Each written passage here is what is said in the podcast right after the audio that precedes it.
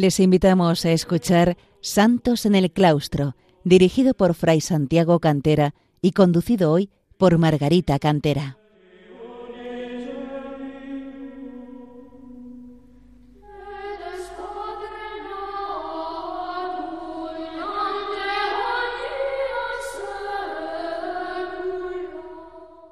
Queridos oyentes de Radio María, bienvenidos a este programa Santos en el Claustro, en el que intentamos acercar a los hombres de nuestro tiempo el ejemplo de tantos monjes y monjas que a lo largo de los siglos han alcanzado la perfección cristiana, la santidad, en su vida retirada de oración y sacrificio en el claustro de los monasterios. Les habla Margarita Cantera.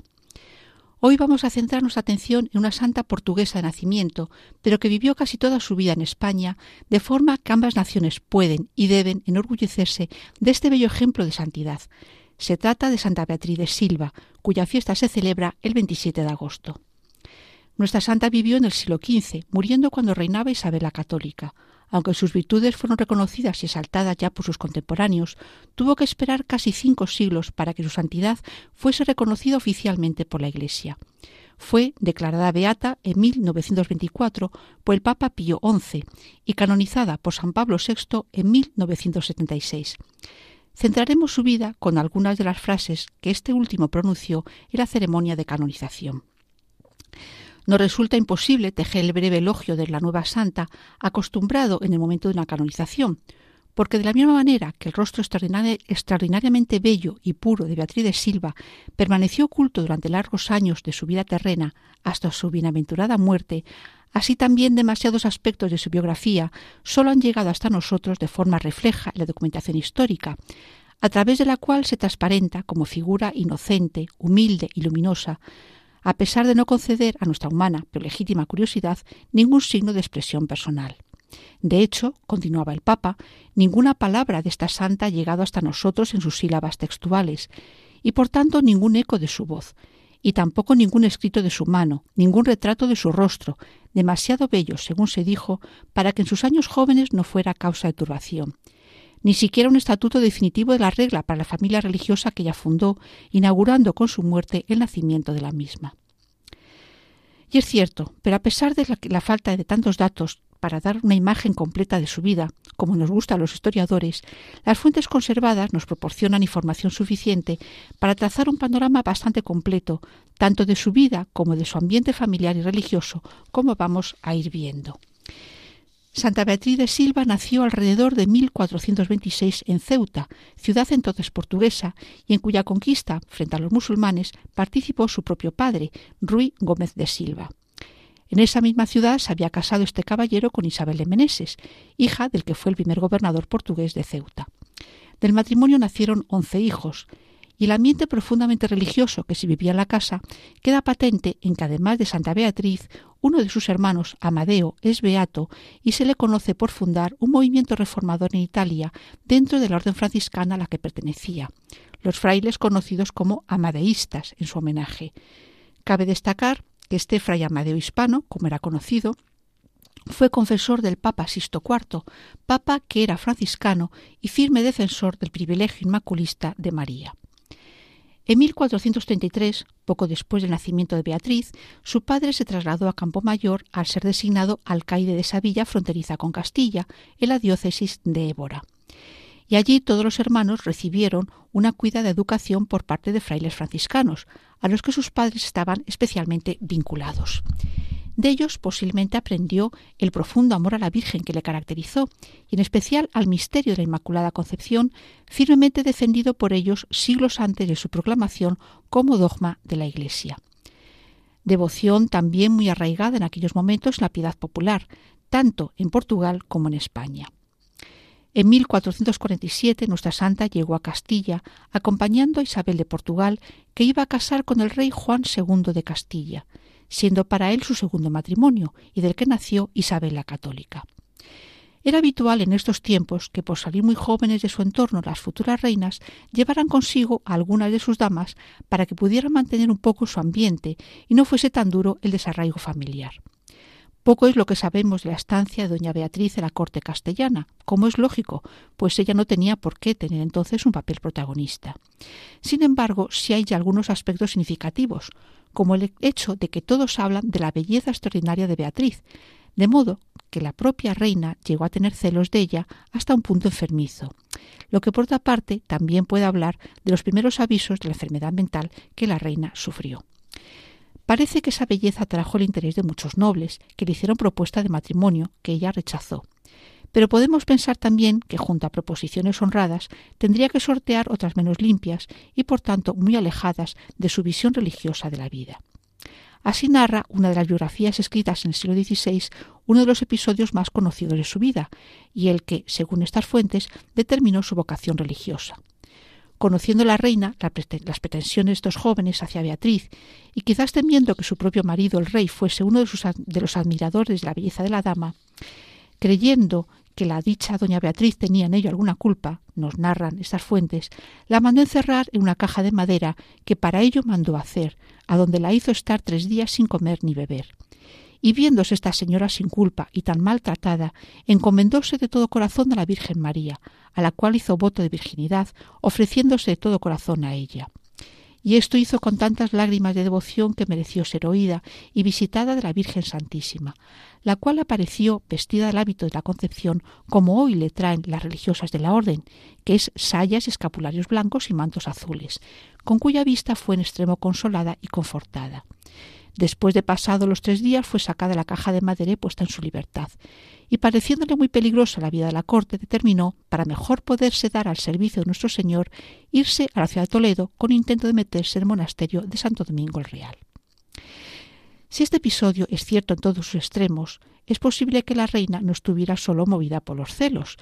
que estarían presentes, sino que pensara que su dama podía estar implicada en alguna conjura política contra ella en medio de una situación política compleja, donde no faltaban las conspiraciones e intrigas.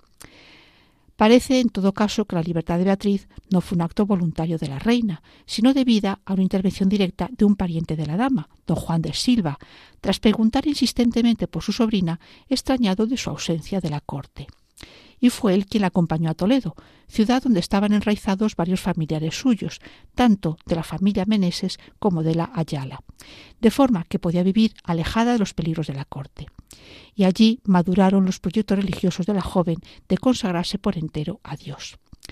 Santa Beatriz decidió vincularse al convento de Santo Domingo el Real de monjas dominicas, en el que residió por espacio de unos treinta años pero no profesó como monja, sino que vivió en él como monja de pisa o pisadera, una forma típica de vida de este momento, dedicándose a la oración y la penitencia y al ejercicio de la caridad, acompañada por dos criadas. Como digo, esta forma de vida religiosa era muy frecuente en su época entre mujeres de la nobleza, pues les permitía desarrollar un modelo de piedad más personal y a menudo más estricto incluso que el vivido en muchos monasterios, pero sin seguir esos modelos tradicionales de las órdenes regulares establecidas. Con frecuencia se las llamaba beatas, y su vinculación a un monasterio las ponía a salvo de las sospechas de herejía, pues también era muy frecuente en los grupos heréticos, sobre todo en los Países Bajos, que habían adoptado un modelo de vida parecido, pero por libre, sin una supervisión de una orden religiosa. Muchos de estos grupos acabaron incorporándose a lo largo de los siglos XV y XVI a las órdenes segunda o tercera de las órdenes tradicionales, especialmente de la orden franciscana y de la dominica. Para algunas mujeres esta etapa era también una etapa de meditación y búsqueda de la propia vocación, pudiendo culminar, como es nuestro caso, en la fundación de una nueva orden. Sabemos, por todos los testimonios recogidos, que en esa etapa Santa Beatriz observaba perfecta y completamente la vida de las monjas, aunque no estaba obligada a ello, alternando la vida contemplativa y la oración casi constante y dando muestras de una profunda devoción eucarística. Ya en este momento decidió cubrir con un velo su rostro, bellísimo, como afirman todos los que la conocieron, para evitar despertar pasiones en quienes lo contemplaran, tal y como afirman sus biógrafos. La guarda de la honestidad de su persona fue tanta que, acordándose de la belleza que había recibido de Dios, decidió que ningún hombre ni mujer viera su rostro mientras viviera, excepto la señora reina doña Isabel y la que la ayudaba a vestirse. Sus virtudes en el monasterio se reflejan en diversas declaraciones de sus biógrafos y de los testigos en el proceso de canonización. Fue obediente a los prelados como si fuera la mínima monja del convento. Vestía de seglar pero con sencillez. Se desvelaba en el cuidado a las enfermas. Tomaba el alimento necesario, dando lo demás a los pobres y entregándose con frecuencia al ayuno. En la bula de canonización se describe así esta etapa. Conmoró por más de treinta años con las monjas dominicas en hábito seglar y sin profesar ninguna regla, pero dando, dando preclaros ejemplos de virtud y teniendo por su único esposo al Señor Jesucristo. Y con menosprecio de ostentaciones y vanas magnificencias, vivió humilde y oculta entre las vírgenes consagradas a Dios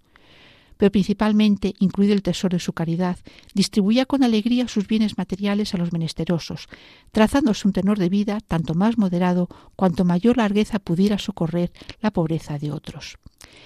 Por lo demás, obedecía en todo con religiosísima solicitud a la superiora del monasterio y se sometía de buen gusto a la disciplina reglar, principalmente al silencio y a la celebración diaria de los oficios divinos. Para Santa Beatriz, la larga estancia en el monasterio de Santo Domingo fue de preparación y maduración de su proyecto fundacional. Efectivamente, en 1484, cuando contaba con 56 años de edad, abandonó el monasterio de Santo Domingo para iniciar una nueva forma de vida consagrada, gracias al apoyo de la reina católica, que le entregó un edificio en Toledo, los Palacios de Galiana, para que viviera acompañada por once mujeres más que con ella residían en Santo Domingo. Posiblemente eran todas portuguesas y entre ellas se encontraba una sobrina de Beatriz, Felipa de Silva y Meneses. Esta donación de Isabel la Católica refleja la estrecha relación que se había forjado entre las dos mujeres, nacida a raíz de las visitas que la reina hizo a la antigua dama de su madre. Para Isabel, apoyar el proyecto de vida religiosa de nuestra santa pudo ser también una forma de agradecer a Dios la paz lograda entre Castilla y Portugal tras la guerra de sucesión surgida con su ascenso al trono. Así arrancaba el proceso de fundación del monasterio posterior orden de la Concepción, para, para lo que se solicitaron las bulas pontificias necesarias. La recepción de las mismas se retrasó unos años y el inicio verdadero del monasterio se produjo tras el fallecimiento de la fundadora en 1491 o 1492, dando paso a la definitiva constitución de la orden en 1511, cuando se estableció una regla propia para las concepcionistas, al tiempo que se introducían algunos cambios importantes respecto al proyecto inicial culminando con la vinculación del monasterio de la orden que nació de él a la orden franciscana, proceso en el que no voy a entrar porque no es de interés directo para la vida y virtudes de su fundadora. Solo quiero señalar que no fue un proceso fácil y a lo largo de unos 20 años tras la muerte de Santa Beatriz se sucedieron episodios de rivalidad entre el cister y los franciscanos por acoger y dirigir la fundación, hasta que finalmente estos, los franciscanos, triunfaron, posiblemente por la directa influencia de la reina católica, muy devota de esta orden, como también lo había sido doña Beatriz. Cuando nuestra santa solicitó del Papa la aprobación de la fundación en un monasterio, posiblemente envió también una regla de vida, pero ninguno de estos dos documentos se ha conservado. Hasta 1489 no contestó el Papa con la bula Interuniversa, mediante la que autorizaba la fundación de un monasterio en Santa Fe de Toledo según la regla del cister y bajo estricta clausura. Pero hay que insistir en que el objetivo de la fundación, tanto del monasterio como luego de la orden, es venerar a la Virgen María en el misterio de su Inmaculada Concepción. Veneración reflejada externamente en el hábito de las monjas, que sería blanco con capa azul y el cordón de los franciscanos un hábito que reproducía el que vestía a la Virgen en aquella visión que tuvo Santa Beatriz cuando estuvo encerrada en el cofre. La devoción inmaculista se ratificaba en la liturgia propia concedida por el Papa y que obligaba a las monjas a rezar el oficio de la Inmaculada Concepción. De esta forma, Santa Beatriz hacía de la veneración a este misterio mariano su forma de vida. Vamos a hacer una breve pausa musical.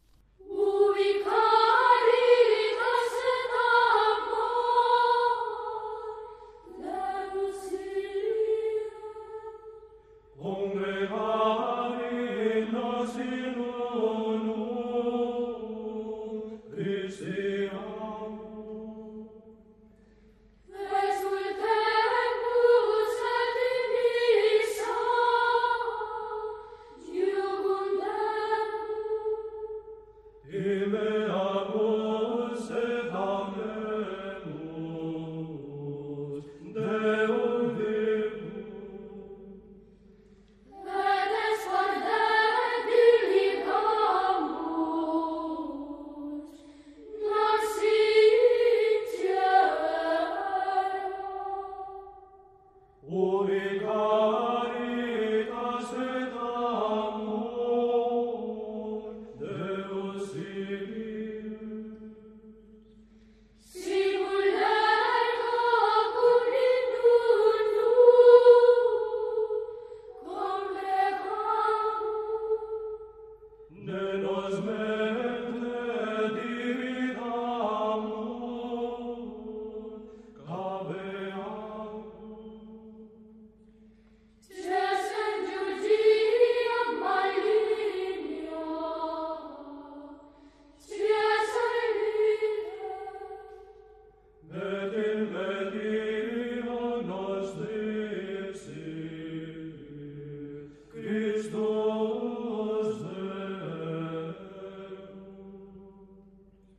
Tras este breve intermedio musical, retomamos la vida de Santa Beatriz justo el momento en que va a fallecer. Su muerte se produjo dos días antes de la fecha establecida para la toma de hábito de las religiosas. Por ello, cuenta la tradición de la orden, su confesor le impuso antes de fallecer el hábito y el velo concepcionistas, al tiempo que le quitaba aquel velo con el que se cubría su rostro, como hemos dicho. Añade la tradición que en ese momento, al descubrir el rostro, salió de él una preciosa luz, mientras en su frente brillaba una estrella que permaneció allí hasta que falleció. Levantándole el velo con el que tenía siempre cubierto su rostro, declaró un testigo en el proceso de canonización, vieron en su frente una estrella de oro reluciente, mientras que su rostro se presentaba como el de una persona que está en el cielo. Por ello, la iconografía de la santa la recoge con una rama de azucena, símbolo de pureza, y con esa estrella en su frente. Los debates que se desarrollaron respecto a la dirección de la orden concepcionista a la muerte de Santa Beatriz tuvieron su reflejo en los traslados del cuerpo de la santa tras su fallecimiento, retrasando unos años su definitivo descanso en 1511 en el monasterio de la Concepción. El gran fruto de la vida de nuestra santa es la fundación de una nueva orden religiosa femenina consagrada a la veneración del misterio de la Inmaculada Concepción de María. Muy pronto esta orden se difundió por España y llegó a América, y en 1530 se fundó el primer, monasterio concepcionista en Veracruz, en México. Al igual que la fundadora, varias de sus hijas murieron con fama de santidad y tienen abierto el proceso de beatificación. María de Jesús de Tolemín y del Campo, que murió en el monasterio mexicano de Puebla en 1579. María de Jesús de Ágreda, escritora mística que mantuvo una intensa correspondencia con el monarca Felipe IV, además de ser conocida por sus bilocaciones, pues sin salir de su clausura de Ágreda, catequizó a muchos indígenas de Nuevo México y Texas, como declararon ellos mismos cuando acudieron a los frailes franciscanos para pedir el bautismo o Jacinta María Teresa de Jesús Romero, gran impulsora a principios del siglo XX del proceso de beatificación de Santa Beatriz de Silva tras el parón que éste sufría desde el siglo XVII. Sor Patrocinio, la monja de las llagas, del convento de Caballero de Gracia. Ángeles Sorazo, insigne escritora mística fallecida en 1921 y en tiempos muy cercanos a nosotros, pues falleció en 1998 Ana María Alberdi, abadesa del monasterio de Madrid conocido como Las Latinas. Resumiendo la vida de virtudes de Santa Beatriz, recojo una pequeña muestra de la, de la, declaración de una de los testigos en el proceso de canonización de 1636, la declaración de Magdalena Porcia, princesa de Ascoli, que sin ser monja concepcionista vivió 38 años en el monasterio de la Concepción de Toledo. A la pregunta once respondió que esta sierva de Dios fue dotada de la virtud de la fe y de todas las demás virtudes en general, como después se probó en su devoción al santo sacrificio de la misa y al Santísimo Sacramento. A la pregunta 17 respondió que esta venerable señora tuvo la virtud de la templanza en sus acciones, en el vestir y en el comer. En efecto, vestía muy honesta y modestamente, y su comida era muy sencilla y parca. Durante cuarenta años aproximadamente llevó el rostro cubierto, penitencia tan dura que jamás de nadie se ha oído. Llevó una vida de ayunos y disciplinas, cosas propias de la vida de perfección. A la pregunta 18 respondió que la sierva de Dios, doña Beatriz de Silva, fue enemiga de los vicios y floreció en todo género de virtudes durante su vida, atrayendo a todos con el buen ejemplo a la práctica de la vida religiosa. Podemos preguntarnos por qué se detuvo durante casi tres siglos el proceso de canonización de Santa Beatriz, siendo venerada ya en vida como modelo de cristiana y reconociendo muy pronto su vida y ejemplo de santidad. La respuesta solo la tiene la providencia divina, y por ello la clave la podemos encontrar en la humildad de Pablo VI en la ceremonia de su canonización en 1976, cuando se preguntaba si esta frágil figura de mujer velada tendría un mensaje válido para el mundo, para el hombre de hoy, tan alejado psicológicamente, decía el Papa, de aquel mundo poblado de caballeros, príncipes y damas en el que ella naciera. Y por supuesto respondía afirmativamente que sí, por varias razones. La primera de ellas es el mensaje de amor a Dios por parte de su obra, la Orden Concepcionista, que nació de su corazón enamorado de Dios y que mantiene su presencia vital en la Iglesia, una presencia que se personifica por el empeño de la penitencia y de la contemplación. Pero de forma especial insistía el Papa en el ejemplo que la vida de la santa y el valor de la estricta clausura que estableció para sus hijas tienen en la sociedad actual tan permisiva, y el Papa hablaba en 1976, Así afirmaba. Para el hombre moderno, encarcelado en el torbellino de las impresiones sensoriales, multiplicadas por los más media, hasta límites obsesivos, la presencia de estas almas silenciosas y vigilantes, entregadas al mundo de las realidades no visibles, no representa quizás una llamada providencial a no perder una dimensión constitutiva de su naturaleza, la de la vocación a caminar por los horizontes ilimitados de lo divino? Vivimos en una sociedad permisiva que parece no reconocer frontera alguna, continuaba el Papa. El resultado está a la vista de todos, la expansión del vicio en nombre de una malentendida libertad, que ignorando el grito indignado de las conciencias rectas, se burla y conculca los valores de la honestidad, del pudor, de la dignidad, del derecho de los demás, es decir, de los valores sobre los que se basa cualquier convivencia civil ordenada.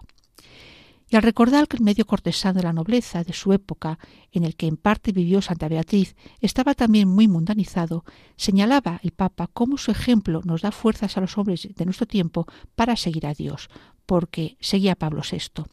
Los santos representan siempre una provocación para el conformismo de nuestras costumbres, consideradas sabias sencillamente porque nos resultan cómodas.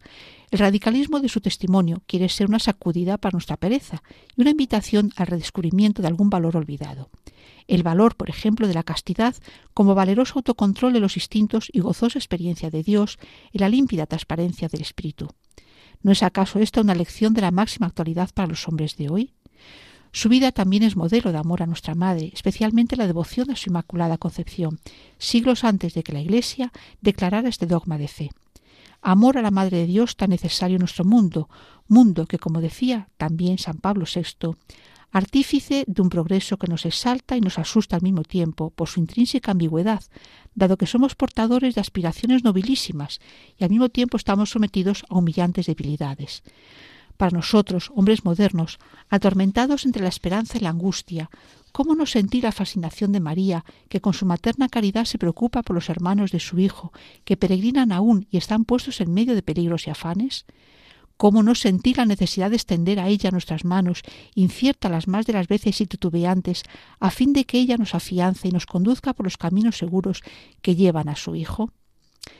En sus últimas palabras, el Papa agradecía tanto a Portugal como a España por este bello ejemplo de santidad,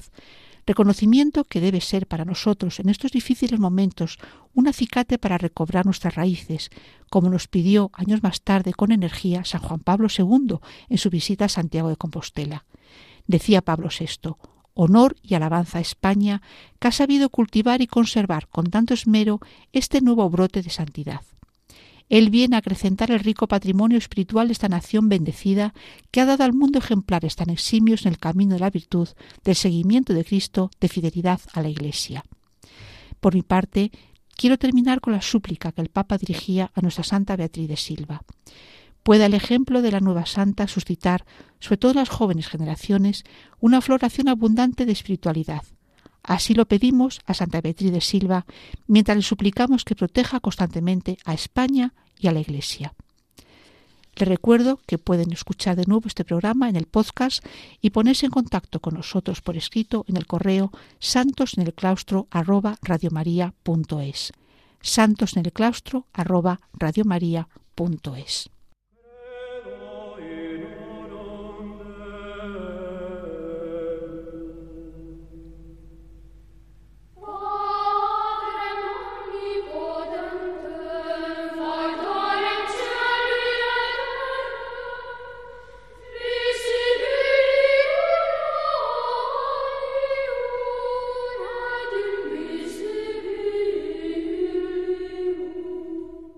Han escuchado en Radio María Santos en el Claustro, dirigido por Fray Santiago Cantera y conducido hoy por Margarita Cantera.